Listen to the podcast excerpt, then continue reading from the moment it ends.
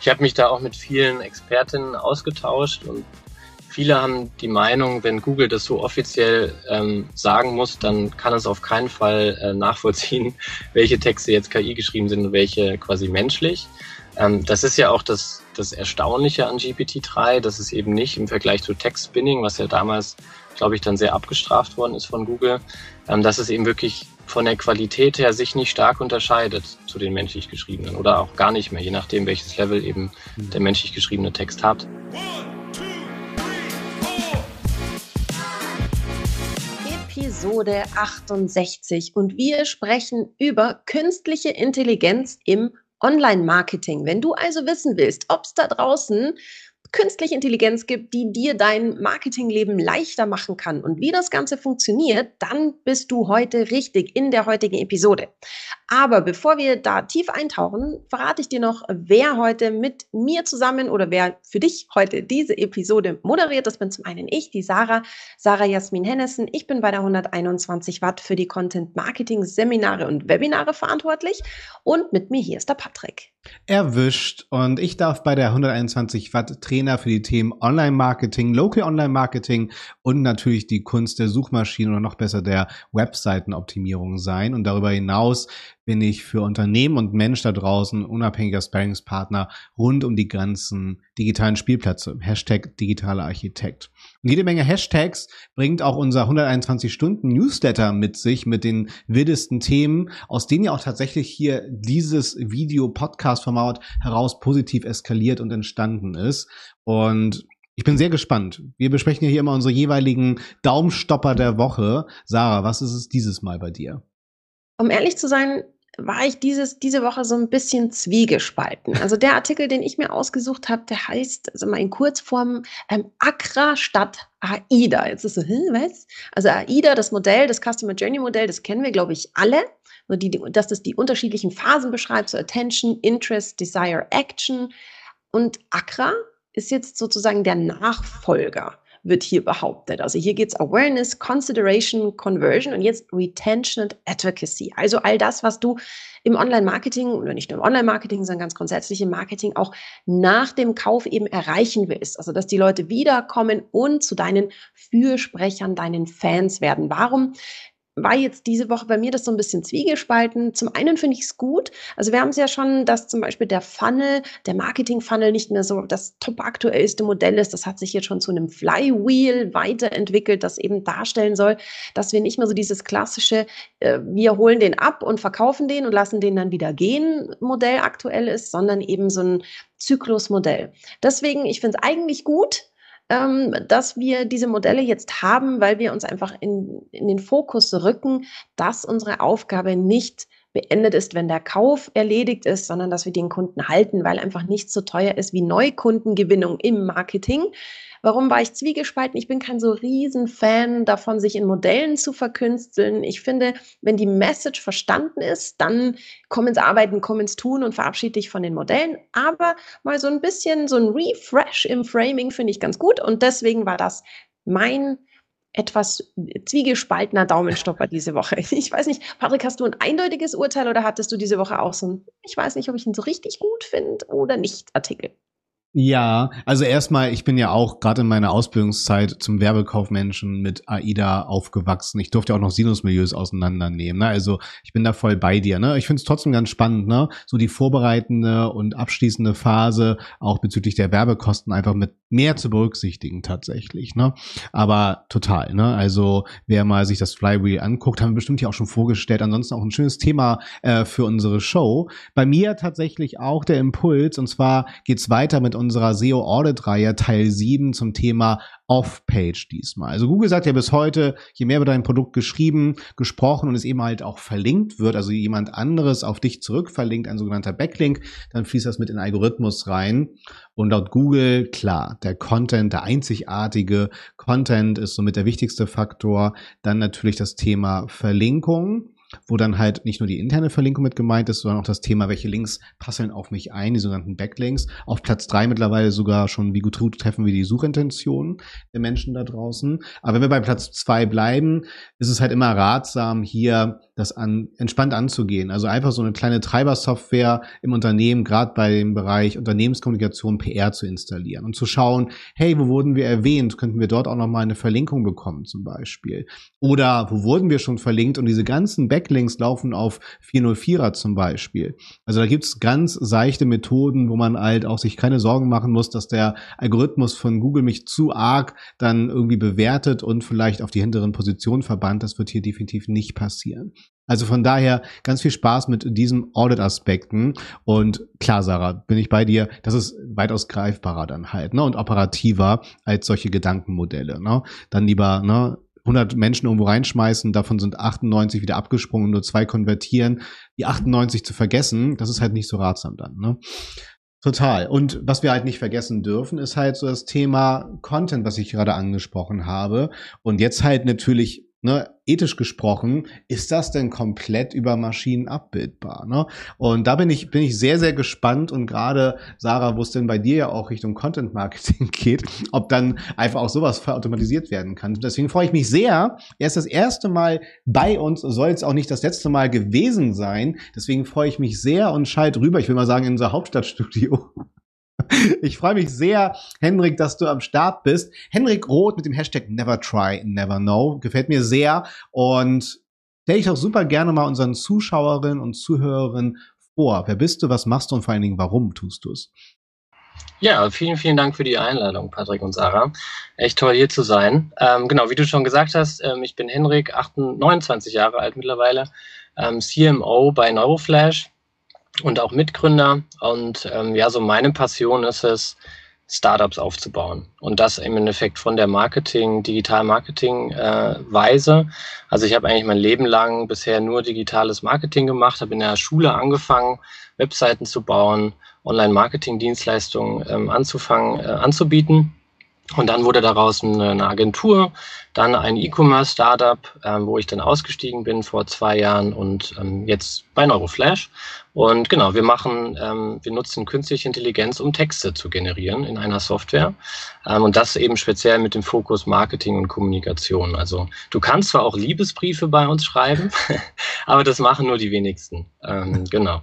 Und ähm, ich denke mal zu meinem Hashtag, also ich glaube, warum interessiert mich Marketing so? weil es sich A, gefühlt jeden Monat was verändert und man jedes Mal was Neues ausprobieren kann. Ähm, und man, finde ich, sehr schnell die Resultate von seiner Arbeit sieht weil es ja doch mittlerweile sehr datengetrieben alles funktioniert. Und ähm, ja, und das liebe ich, diese Kreativität mit, mit Zahlen, sage ich mal, zu vereinen und da halt so ein offenes Mindset zu haben, jeden Tag bei Null zu starten und hoffentlich abends dann was erreicht zu haben ja, oder was gelernt zu haben. Ja. Ja, absolut.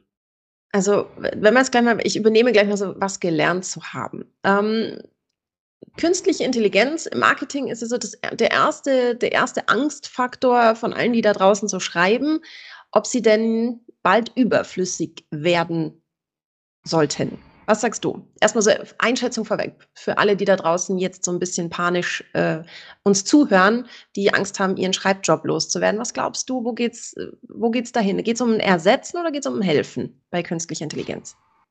Genau, also auf jeden Fall zweiteres, ganz klares Nein. Ähm, die Technologie wird den Menschen ähm, nicht ersetzen. Ähm, ich sage es immer so, wenn man mal zurückschaut, ähm, eine kleine Zeitreise macht, inwiefern hat Technologie den Kreationsprozess von uns Menschen verändert? Ähm, durch Buchdruck, wenn man mal wirklich ganz zurückschaut, hin zu Internet, äh, Computer, ähm, das hat, wie wir Texte schreiben, ähm, verändert, aber es hat uns Menschen nie ersetzt, sondern höchstens die Rolle verändert, wie wir, ähm, wie wir quasi in diesem Prozess oder wie wir mit der Technologie arbeiten. Und ähm, wir sehen es auch gerade bei uns in der Software. Bei uns ist immer, wir sagen immer Human in the Loop. Ähm, die Texte, die die KI generiert, ähm, sind 60, 70 Prozent. Die helfen dir, kreativer zu sein, die Schreibblockaden zu lösen. Aber sie werden dich niemals ersetzen, weil der Mensch einfach nochmal viel andere Fähigkeiten hat. Ähm, und selbst wenn es vielleicht in dem einen oder anderen Prozess vielleicht dein, dein, deine Schreibarbeit mehr erleichtert oder vielleicht ähm, dir wirklich sehr viel Zeit erspart, weil du sehr viel von dem KI geschriebenen Text übernehmen kannst. Du musst immer noch ähm, quasi entscheiden, welchen Text du nimmst. Du musst den Text editieren. Und dann hast dann dann vielleicht mehr Zeit für die Strategie. Ne? Also ähm, es verändert den Prozess, es wird dich nicht ersetzen. Das Kannst du, kannst du so ein bisschen beschreiben, wenn jetzt jemand nur mal davon gehört hat, so KI-Texten, wie funktioniert denn so ein Tool? Also wenn ich vielleicht so ganz bildlich aufmalen, wie funktioniert das, wenn ich sage, ich will jetzt, sagen wir mal, ähm, meinen Facebook-Post von einer Text-KI geschrieben haben? Wie sieht es tatsächlich am Computer, wenn ich da jetzt an meinem Schreibtisch sitze, aus? Was sehe ich? Was muss ich machen? Wie geht das? Mhm. Ja, ähm, sehr spannende Frage. Ähm, also KI bedeutet ja immer, ähm, einen, ein Computer hat quasi ungefähr wie unser Gehirn etwas gelernt. Und in dem Fall ist es ein Computer, der durch zehn Prozent des Internets gegangen ist, also durch zehn Prozent der Inhalte des Internets, des öffentlich verfügbaren Internets. Ähm, das sind zum Beispiel Wikipedia-Artikel, das sind Massenmedienartikel. Ne? Also alle, alle Inhalte, die quasi frei verfügbar sind, nicht hinter einer Paywall oder in einem geschützten Bereich sind. Und dieser Computer hat diese Texte gelesen, das sind 300 Milliarden Stück, um euch da so einen Frame zu geben. Mhm. Wikipedia hat drei Milliarden Texte, ne? also es ist wirklich immens viele Daten. Es hat auch ähm, Jahre oder Monate gedauert, äh, dieses äh, Sprachmodell, nennt sich das dann, anzutrainieren. Ähm, und damit hat es dann quasi gelernt, ähm, wie wir Menschen kommunizieren, wie wir schreiben. Es hat sich das Wissen antrainiert. Es hat auch verschiedene Sprachen gelernt. Ähm, wobei man hier eben sagen muss, ähm, es kommt immer sehr stark darauf an, wie, mit welchen Daten oder mit welchen Texten das Sprachmodell antrainiert worden ist. In dem Fall, wir nutzen GPT-3, so eine der größten und besten Sprachmodelle da draußen. Es gibt jeweils noch andere Anbieter, die auch unterschiedliche ähm, Fokus auf, auf die Sprache haben. Also zum Beispiel gibt es auch einen chinesischen oder einen israelischen Anbieter. Ähm, und die unterscheiden sich eben in den ähm, Trainingsdaten. Also, also GPT-3 zum Beispiel wurde mit 81 Prozent, glaube ich, englischen Texten antrainiert. Ähm, Im zweiten, in der zweiten Rang kamen dann deutsche Texte. Und deswegen kann GPT-3 per se schon mal besser englische Texte generieren und auch deutsche. Ne? Aber wenn du jetzt zum Beispiel Chinesisch schreiben willst, solltest du vielleicht auf einen anderen Anbieter setzen. Und ähm, das ist quasi das Trainingsmodell. Ja? Und ähm, KI bedeutet ja auch Wahrscheinlichkeitsrechnung weil die, was der Computer quasi gemacht hat, als er durch diese 300 Milliarden Texte gegangen ist, es hat die Wahrscheinlichkeit berechnet, welches Wort folgt auf das nächste. Und daraus bildet es im Endeffekt dann ganze Sätze. Also wenn ich jetzt guten schreibe und an, an, an GPT-3 schicke, dann überlegt es sich halt, mit welcher Wahrscheinlichkeit kommt morgen, Mittag oder Abend. Ne? Also so mal ganz plastisch ausgedrückt. Und daraus ähm, entstehen dann eben ganze Sätze. Ähm, das klingt jetzt alles sehr mathematisch und, sage ich mal, nicht so kreativ, wie ja Texte im Marketing sein sollten. Ähm, aber das ist genau das Besondere. Ähm, jeder Text, der da produziert wird, ist unique. Also auch ein Thema für dich, Patrick, ein Thema SEO. Du hast hier mhm. keine Probleme, was Duplicated Content angeht. und die, also wenn wir drei jetzt quasi gleichzeitig auf Generieren klicken würden, würden wir alle unterschiedliche Texte bekommen, die auch sehr gut klingen und eigentlich ja nicht mal unterscheidbar sind zu menschlich geschriebenen Texten. Mhm. Da finde ich es auch. Genau, das wichtig. ist so grob die Technologie. Hm? Historisch betrachtet im Online-Marketing wurde man ja sehr früh schon mit entsprechenden Spinning-Möglichkeiten von Texten konfrontiert. Ich glaube, da ist es ganz wichtig zu unterscheiden, dass wir nicht über eine solche Methode reden, wo man halt einfach, ich sage mal, so einzelne Satz und Phrasen in eine Excel füllt und die durcheinander würfelt, um immer wieder neue Textreihenfolgen für Sätze zum Beispiel zu generieren. Das fing ja damals auch zum Beispiel an für die ganzen großen Datenbanken für Ferienwohnungen zum Beispiel. Ne? Dass man da dann versucht hat, auch aus SEO-Aspekten heraus dann halt aus Produkteckdaten ganze Sätze zum Beispiel zu formulieren. Das ist es ja dann nicht mehr. Ich glaube, das ist einmal ganz Richtig. wichtig, weil wenn ich mit dem Thema konfrontiert werde, äh, wird das als mit als erstes assoziiert tatsächlich und dann ja auch schnell, Sarah, was du ja auch angesprochen hast, die Qualität in Frage gestellt. So. Ähm, Dennoch, ähm, wie ist denn da deine Einschätzung, auch nochmal so die letzte Frage von Sarah wieder rauszuholen? Ähm, das bedeutet, ich bekomme dann halt entsprechend einzelne Content-Produkte, aber ihr als Neuroflash oder du auch entsprechend empfiehlst, darüber auch nochmal ein Lektorat laufen zu lassen? Oder wie entwickelt sich das? Genau, also ähm, ich, ich, ich mache nochmal kurz den Prozess, ja. ähm, beende ich nochmal kurz. Du hast halt die Grundtechnologie darunter, ja, also komplett richtig, das hat nichts mit Textbinding zu tun, mhm. sondern es ist wirklich, neue Texte werden generiert. Und dann musst du quasi noch ähm, sagen, welche Art von Text, welche Länge, welche Kreativität, sollen da Emojis mit rein, ja, nein, welches Format hat es, also zum Beispiel euer angesprochenes AIDA-Modell ich habe mir schon aufgeschrieben, Accra sollten wir dann auch mal bald hinzunehmen. ähm, aber das AIDA-Modell gibt es zum Beispiel auch als vortrainiertes Texttyp sozusagen. Ja. Ne? Das heißt, wir haben dann so eine Art ähm, Feintuning, nennt sich das, gemacht und haben quasi dieses große Sprachmodell, haben wir beigebracht, wie sieht ähm, ein guter Facebook-Post aus oder wie sieht eine gute Google ähm, aus. Ähm, und das ist dann der zweite Schritt. Da entsteht die erste Wertschöpfung. Ähm, und die, die zweite Wertschöpfung ist dann im Endeffekt wirklich auf Nutzer- oder Nutzerinnenseite. Denn dann musst du ja noch ein gewisses Briefing, so nennen wir das, du musst ja einen Kontext geben. Worum soll es in dem neuen Facebook-Post gehen? Und das kannst du in Form von Keywords oder auch präzisen ähm, Fließtext machen. Und quasi dieses Feintuning, also den Texttyp zum Beispiel Facebook-Post, plus dein Briefing, das ergibt dann neuen generierter Text. Ne? Mhm. Also hoffentlich genauso, wie du es als Nutzer erwartest. Und ähm, da entstehen dann meistens so drei bis vier verschiedene Vorschläge von uns. Und dann kannst du als Nutzer, Nutzerin auswählen, welches der Vorschläge findest du am besten. Oder du findest den Anfang des ersten und den, das Ende des zweiten gut. Und dann fügst du das einfach auf unser ähm, Editor, ähm, auf unser Dokument hinzu. Und dann kannst du die Texte miteinander kombinieren, ergänzen, mit Fakten vielleicht noch ähm, ausbauen. Ähm, und halt, also Grammatik sollte eigentlich 100% immer richtig sein. Das ist nicht das Problem, sondern es geht wirklich einfach darum, vielleicht auch deinen Schreibstil nochmal so ein bisschen ähm, einzubauen ne, und Sachen zu ergänzen, miteinander zu kombinieren. Ich glaube, wir machen da jetzt einfach mal so eine, so eine kleine Challenge draus. Und ich sage jetzt mal, wir schreiben die Description bei YouTube und die Show Notes bei Spotify einfach mal mit Text-KI. Das werfe ich jetzt einfach mal so in den Raum, während wir hier so reden. Die Redaktion bei der 121 Watt wird sich freuen. Aber wer den Podcast hört, kann sich ja mal bei zum Beispiel Spotify die Show Notes anschauen oder bei YouTube mal so ein bisschen in die Videobeschreibung. Das werden wir, und das sage ich jetzt einfach mal so und schiebe die Arbeit in die Redaktion, ähm, machen wir einfach mal mit KI. Dann schauen wir mal, dann könnt ihr selber beurteilen, wie liest sich denn so ein KI-Text? Sehr cool. Ist das äh, auch weiter äh, dann tatsächlich entwickelbar, dass man zum Beispiel wirklich sagt, euer Tool oder die Tools schnappen sich das Transkript und entwickeln daraus ein Abstract, ein, ein Summary der jeweiligen Episode, sei es Podcast, Video etc.?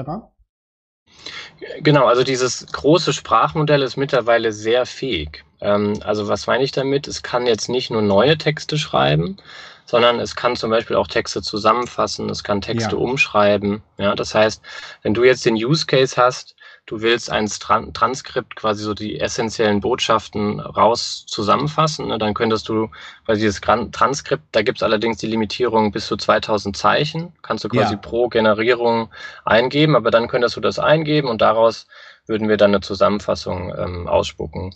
Ähm, das Thema Umschreiben ist, denke ich mal, auch ein ganz großer Use Case, gerade so im, im redaktionellen Bereich ähm, oder wo du, sage ich mal, Inhalte recyceln möchtest und vielleicht aus einem Blogartikel den Abstract in einen Social Media Post umschreiben lassen willst. Und das geht eben auch alles mit, mit KI sehr gut schon. Also es, ja. ist, geht nicht nur um Texte, um äh, Texte neu generieren, sondern wirklich auch bestehende Texte mhm. in unterschiedliche Tonalitäten umschreiben oder ähnliches. Habt ihr schon Anfragen von den Bildungsträgern da draußen, dass äh, ihr irgendwie so einen kleinen versteckten Stempel von euch reinarbeitet in die Texte, damit die Professorinnen da draußen erkennen, ob die Bachelor- oder Masterarbeit über euch erstellt wurde? ja, es ist lustig, dass du es ansprichst. Also ähm, wir haben so wissenschaftliche Arbeiten, haben wir eigentlich gar nicht auf dem Schirm, weil es eben auch eine ganz andere Art des Schreibens ist. Ja, okay. Funktioniert meines Wissens auch nicht, auch nicht so gut. Ähm, aber tatsächlich hatten wir letztens einen Kunde, der mir geschrieben hat, dass er gerade seine Bachelorarbeit mit ja. uns schreibt. ähm, gut, ja. also ich, ich weiß nicht, wie wissenschaftlich diese dann wird. ähm, um wichtig zu verstehen, die Technologie hat natürlich auch, ähm, sage ich mal, Limitierung. Zum Beispiel ja. ähm, Fakten. Also das Besondere dabei ist nochmal, um es wieder zu, holen, zu wiederholen, es, ähm, es generiert dir unique Texte sozusagen, aber damit ähm, kombiniert es vielleicht auch zwei Informationen, was es ähm, gelernt hat miteinander und die Gesamtinformation wird dann falsch. Ähm, deswegen ist es ganz wichtig, bei solchen KI-generierten Texten auf jeden Fall nochmal einen Faktencheck selbst zu machen. Mhm. Ähm, deswegen ist halt gerade in Richtung wissenschaftlicher Arbeiten, wenn man sich da auf Studien irgendwie referenziert oder so, ja, sehe ich jetzt noch nicht so die große Hilfe. Ja. Ähm, aber gut, für ihn war es anscheinend eine Hilfe. Also es scheint zu klappen. ja, auf jeden Fall. Und sonst schrauben wir noch ein bisschen vorher Richtung 10., 11., 12. Klasse etc. Ne? Ich glaube, das kann unser Input sein. Aber äh, wir schweifen ab. Das heißt, ähm, was ich aber dann auch so verfolgt habe, gerade in den letzten fünf bis zehn Jahren, dass dann zum Beispiel auch gerade eine solche Technologie angewendet wird, zum Beispiel für die Sportredaktion da draußen, dass die dann halt Sportmeldungen noch weiter veredeln können, dort einfach die Ergebnisse einspeisen und das Ganze entsprechend weiter mit Leben gefüllt wird. Ne? Also so sagen wir mal, dieses, dieser, dieser Telegram-Journalismus konnte dadurch tatsächlich dann automatisiert werden. So ist das ein Case auch bei euch sozusagen Verlagsarbeit gerade eher, wenn es halt wirklich um diese Fakten, Sportergebnisse etc. geht, zu veredeln, zu supporten? Und wie schätzt du generell den Markt ein, wie sich der weiterentwickeln wird bezüglich Content-Kreationen auch tatsächlich? Ja, ähm, du hast ja gerade schon gesagt, so ist schon die letzten fünf bis zehn Jahre mhm. wird darüber schon gesprochen und ich höre es tatsächlich auch immer oft in dem Zusammenhang, aber im Zusammenhang GPT-3 und ja. jetzt Neuroflash höre ich es tatsächlich eher weniger, weil GPT-3 gibt es ja jetzt erst seit 2019. Ja. Ähm, dann ist das erste Modell quasi äh, antrainiert worden und also ohne da jetzt wirklich ähm, das 100% zu wissen, aber ich gehe schon eher davon aus, dass das auch so eine Art Text-Binding-Technologie ist, die quasi mit viel Daten, die du als Input schon hast, im Endeffekt einfach, sage ich mal, Sätze draus macht. Ja. Weil der, der größte Mehrwert von GPT-3 ist wirklich, du kannst zwar deine Daten selbst quasi in das Briefing mit einbauen und dann wird es von den generierten Texten verarbeitet, ja. aber dort sind die Texte wirklich, sage ich mal, sehr kreativ ähm, und also der Use Case ist da, ne, aber ja. was ich will ich sagen, ich glaube, dieses Bild, was du im Kopf hast, was auch schon vielleicht fünf bis zehn Jahre alt ist, hat jetzt nicht ja. per se mit dieser neuen GPT-3 oder mhm. generative KI zu tun. Und dass ähm, ich das auch einmal lerne, dieses GDP3, ist das so eine Art, was ist, ist das so eine Art Open Source Projekt? Zahlt ihr dafür Lizenzen oder was versteckt sich dahinter? Genau, also das ist quasi der Nachfolger von GPT-2 und der es kommt jetzt bei GPT-4 raus. Ne? Also nur, damit man so versteht, ja. ne? also ich, ich, Gen, oh, ich krieg glaube ich gerade nicht mehr zusammen, was es eigentlich bedeutet. Das ist eine Abkürzung GPT. Aber im ja. Endeffekt ähm, ist es ähm, eines, also das war das erste Sprachmodell, was quasi frei verfügbar ähm, war. Man musste sich bewerben ganz am Anfang. Da wurden nur ganz wenige Firmen weltweit angenommen. Ähm, mittlerweile ist es ähm, im Endeffekt Open Source. Jeder, der sich da anmeldet, kann zugreifen und du zahlst quasi pro Token. Token ist ähm, 100 Tokens sind 75 verarbeitete Wörter.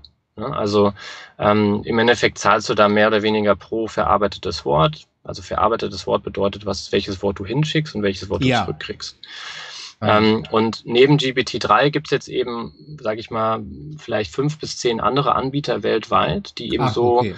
so eine generative KI zur Verfügung stellen, quasi so ein ähm, antrainiertes Sprachmodell. Mhm. Ähm, aber keins von denen, die wir bisher getestet haben, ist eben so gut wie GPT-3. Okay. Genau. Genau, und ganz kurz ähm, zur Ergänzung, äh, Google ist mit mhm. mir, äh, Generative Pre-Trained Transformer. Perfekt, genau. Das ist es.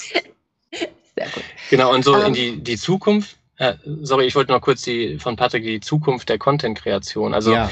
weil du es auch so schön angesprochen hast mit, ähm, mit der Schule und mit Stempel. Also wir sehen tatsächlich einige Hochschulen und Universitäten, die mit uns in den Austausch gehen wollen, wo es auch wirklich schon Kurse in die Richtung gibt, ähm, wie du mit KI, also wie du KI richtig anwenden kannst. Ne? Ja. Und wir sehen es tatsächlich auch so als eines der Skills der Zukunft, so wie du halt damals gelernt hast, mit dem Laptop umzugehen, ist es halt schon was ganz anderes, auch mit KI zu schreiben. Also man muss sich daran gewöhnen, es gibt eine gewisse Lernkurve. Und ähm, ich glaube jetzt auch, wie viel, sage ich mal, neue Geschäftsmodelle GPT-3 allein auf den Markt gebracht hat und was für ein Effizienzgewinn es generell jetzt nur in den ersten zwei Jahren schon gegeben hat dadurch, ist es, glaube ich, auf jeden Fall ähm, sage ich mal, es wird uns langfristig begleiten, die Technologie aus meiner Sicht, gerade im Marketing und in der Kommunikation. Und deswegen glaube ich, ist es essentiell, dass, dass ähm, jeder, der da draußen ähm, ja, was mit Kreation zu tun hat, sich mit der Technologie befasst. Mhm. Ähm, neben der Textgeneration sehen wir dann die Bildgeneration als nächsten Schritt. Ähm, da gibt's ja auch schon ähm, einige Modelle, zum Beispiel von dem gleichen Anbieter wie GPT-3 Dolly 2. Mhm. Im Endeffekt gleiches System. Es hat von Millionen oder Milliarden von Bildern gelernt, wie ein ähm, futuristic ähm, Office Building in front of a lake aussieht. Ne, da gibst Wahnsinn. du quasi nur so, ein, das geht nur auf Englisch derzeit, da gibst du quasi so eine Art Beschreibung ein und dann generiert es dir vier einmalige Bilder, die du frei verwenden kannst. Und hier übrigens, Patrick, so ein kleiner, weil du es am Anfang angesprochen hast, so ein Off-Page SEO-Hack, den ich mir da überlegt habe, ist, ähm, sich ganz viele Stockbilder generieren zu lassen, die dann auf, auf die kostenlosen Stock-Plattformen hochzuladen und dann kannst du ja über Google Bilder nachvollziehen, auf welchen Seiten diese Stockbilder ähm, publiziert worden sind. Und dann kannst du die alle fragen, ob sie nicht einen Backlink setzen. Genau, als Quellverweis, ne? Boom. Genau. Ja, absolut. Ich glaube sogar, dass das Tool, das du genannt hast, das packen wir auch in die Show Notes. Ähm, oder euer Tool packt das automatisch in die Show Notes. Ähm, dass äh, wir da auch verlinken, weil ich glaube, die haben auch tatsächlich ein freies Tool, wo du das einmal durchspielen kannst. Es gibt Dolly Mini, ähm, das ist genau. quasi nicht von denen, sondern das ist ein anderer Anbieter, der im Endeffekt ein kleineres Modell frei verfügbar gemacht hat. Ich bin mir nicht sicher, ob es von dem gleichen Firma ist. Auf jeden Fall ist das aber nicht so gut wie das Richtige. Absolut. Ähm, Klar. Genau, aber da kann man sich auf jeden Fall mal austoben und schon mal ja, ein genau. das Gefühl bekommen. Jetzt aber, ähm, Sarah. Ja, du hast, Henrik, du hast von, äh, schon von Kursen gesprochen.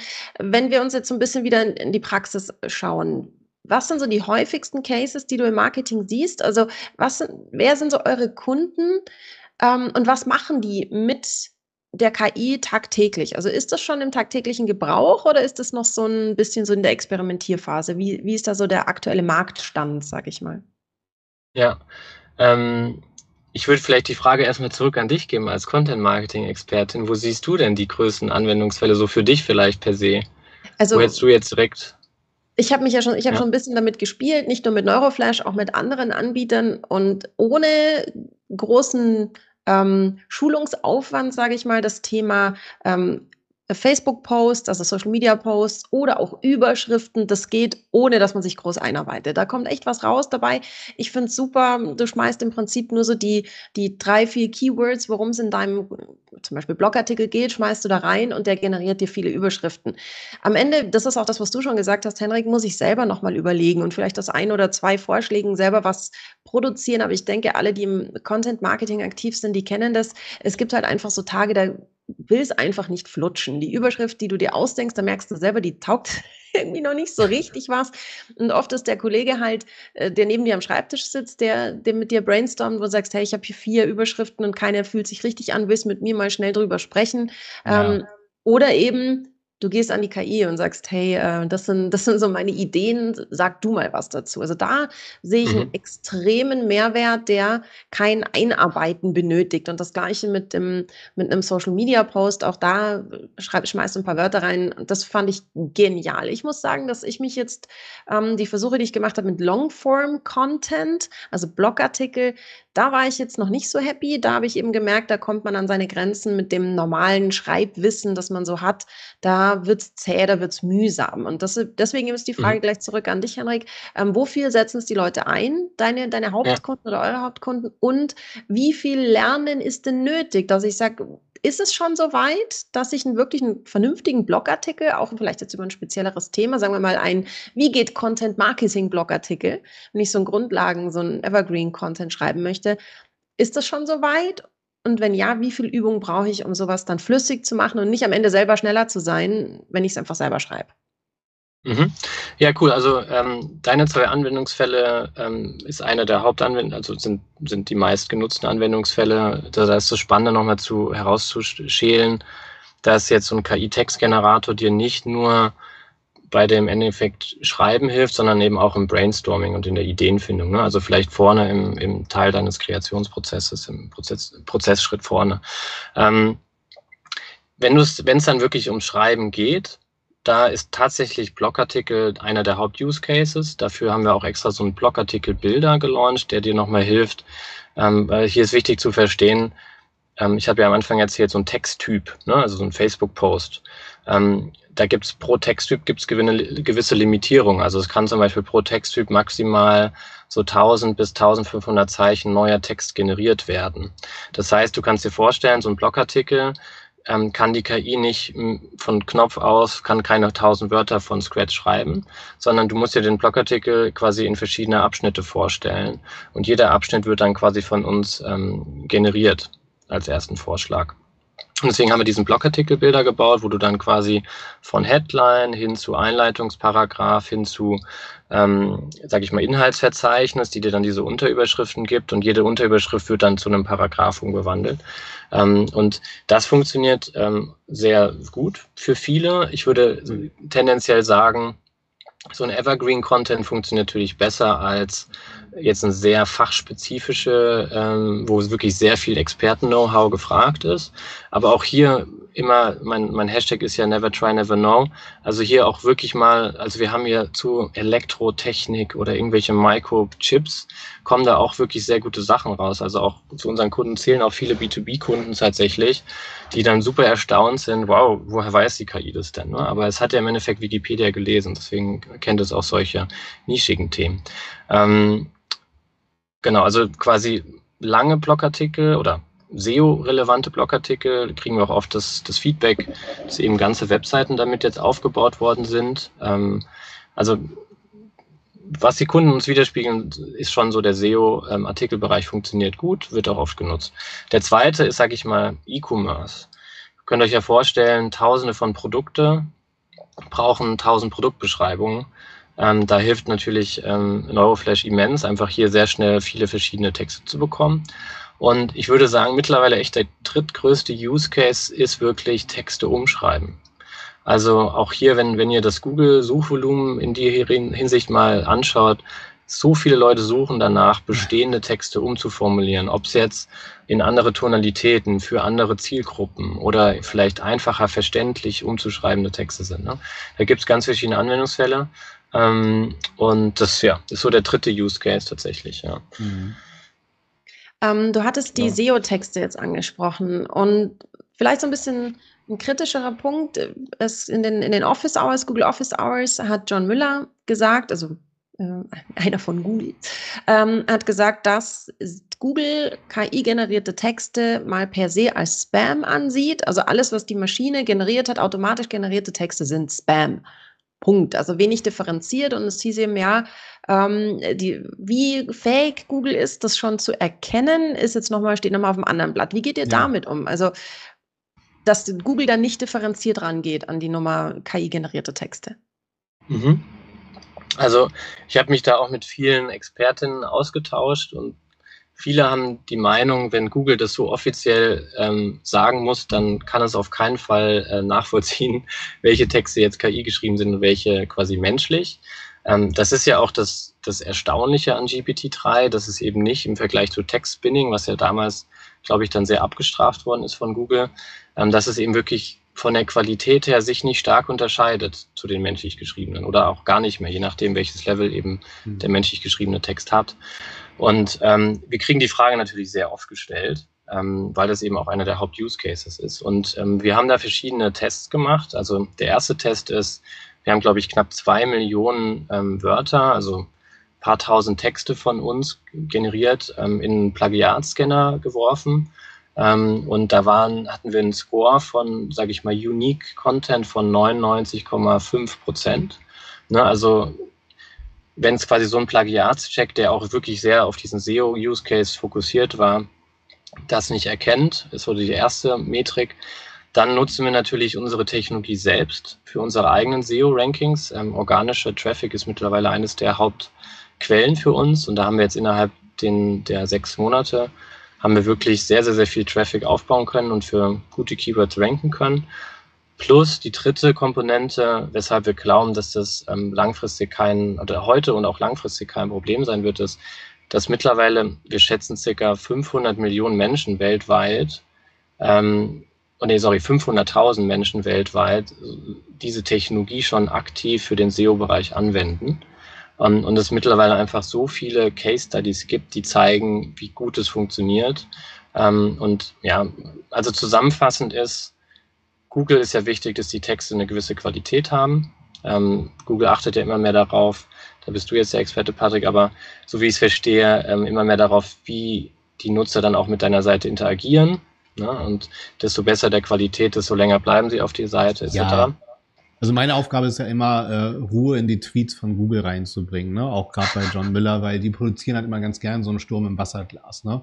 Ja. Und es ist halt auch so eine kleine Farce, weil es gibt ja die Entwickler, Konferenz von Google, die I.O., wo sie halt auch schon mal vor Jahren ihre Content äh, AI vorgestellt haben, wo sie halt Texte von mehreren Chefredaktionen reingekippt haben und die dann im selben Stil sozusagen auch Content kreiert, den du gar nicht mehr auseinanderhalten konntest. Also Google experimentiert damit ja genauso für deren Produkte, was ja auch völlig in Ordnung ist und äh, ich bin da voll dabei. Ne? Also wenn Google so etwas twittert, wie sollen sie es erkennen? Ja, sie haben entsprechend ihre Technologie, um Duplikate zu identifizieren, entsprechend auf Basis der Shingle-Technologie, also das einzelne Phrasen, wie oft überschneiden die sich. Aber es ist halt noch nicht so ausgereift, äh, als dass man jetzt irgendwie sagen könnte, ja, wir können äh, künstlich erstellten Content erkennen. Never ever.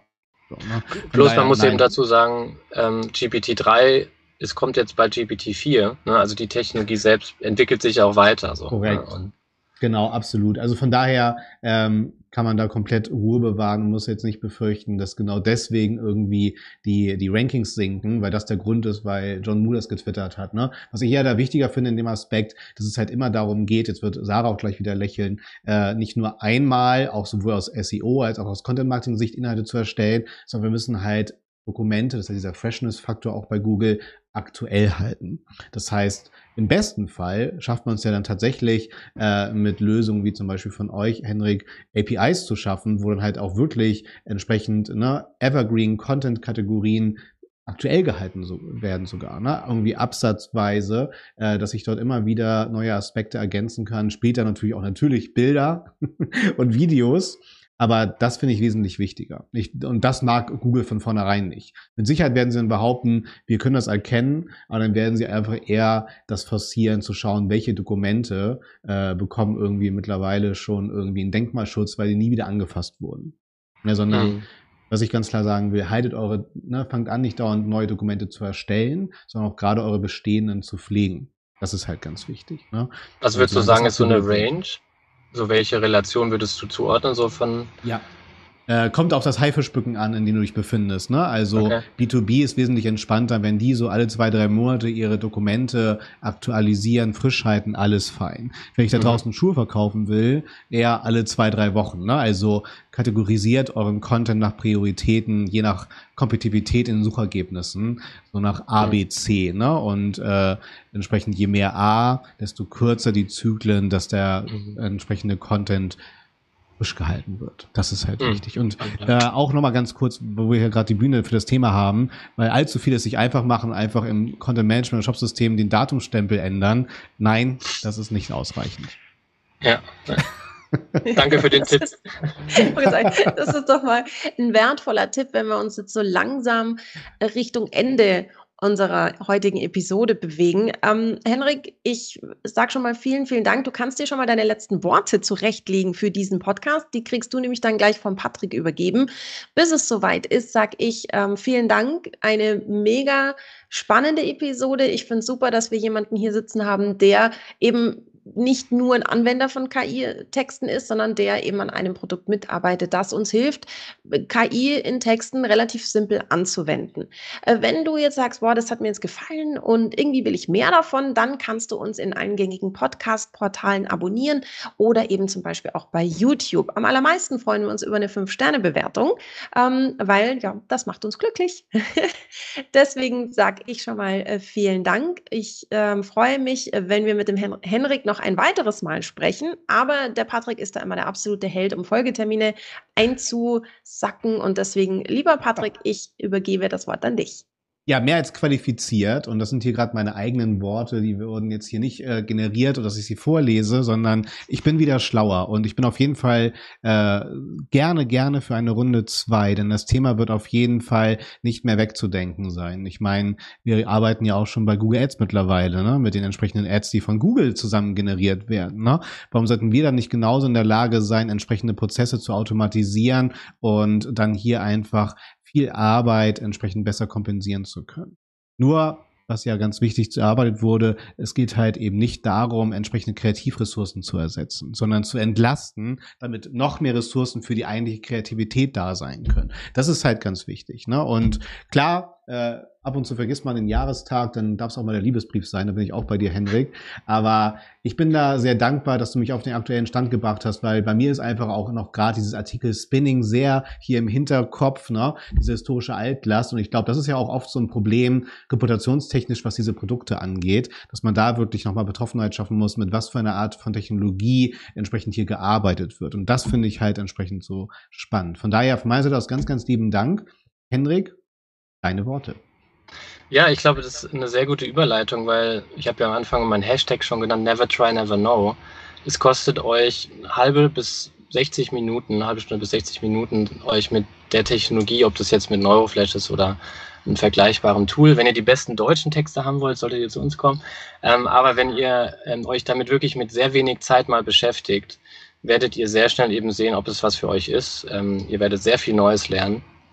Und das ist auf keinen Fall eine mehr wegzudenkende Technologie. Ähm, ich selbst habe in meinen Stationen davor gemerkt, dass ich nicht gut Texte schreiben kann und für mich selbst ist es einfach eine sehr große Hilfe. Ähm, deswegen kann ich es nur jedem ans, ans Herz legen. Und äh, ja, vielen Dank für die Einladung, hat wirklich sehr viel Spaß gemacht. Ich konnte auch einiges wieder lernen. Ähm, die Kategorisierung ABC werde ich auf jeden Fall mitnehmen für Content up to date zu halten. Also vielen Dank euch. Sagt Henrik Roth, Never Try, Never Know beim 121 Stunden Talk.